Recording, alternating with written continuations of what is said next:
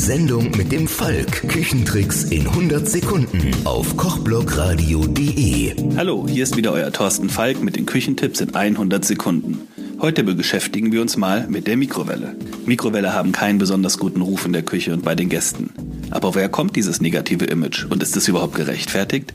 Zum einen liegt es sicherlich an den unsäglichen und ungenießbaren Fertigessen im Plastikteller und zum anderen am nicht ganz gleichmäßigen Garvorgang und der Austrocknung. Mikrowellen machen eigentlich nichts anderes, als die Wassermoleküle in den Lebensmitteln in Schwingung zu versetzen. Aus diesen Schwingungen entsteht durch Reibung Energie in Form von Wärme. Viele kennen das Phänomen, dass in der Mikrowelle erwärmte Gerichte auf der einen Seite eiskalt und auf der anderen ausgetrocknet sind. Auch die vielfach verbreiteten Drehteller helfen da nicht viel weiter. Auf der anderen Seite erhitzen Mikrowellen auf schonste Art und Weise für Vitamine und Inhaltsstoffe die Speisen. Vor allem deswegen, weil es viel schneller geht und hitzesensible Inhaltsstoffe keiner langanhaltenden Wärmezufuhr ausgesetzt sind. Aber wie bekommt man die Probleme mit der ungleichen Garung und der Austrocknung in den Griff? Bei rohem Fleisch und Geflügel eigentlich gar nicht. Bei Fisch nur unter bestimmten Voraussetzungen. Aber bei Gemüse und bei fertig gegarten Speisen ist das eigentlich ganz einfach.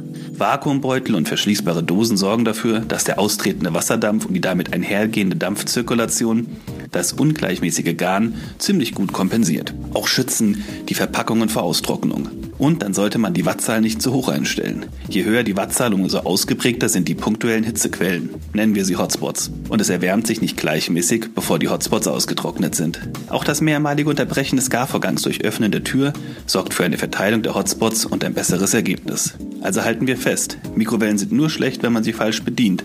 Ansonsten sind sie eine große Hilfe in der Küche und können helfen, wichtige Nährstoffe und Vitamine zu erhalten. Das war's für heute schon wieder mit den Küchentipps in 100 Sekunden.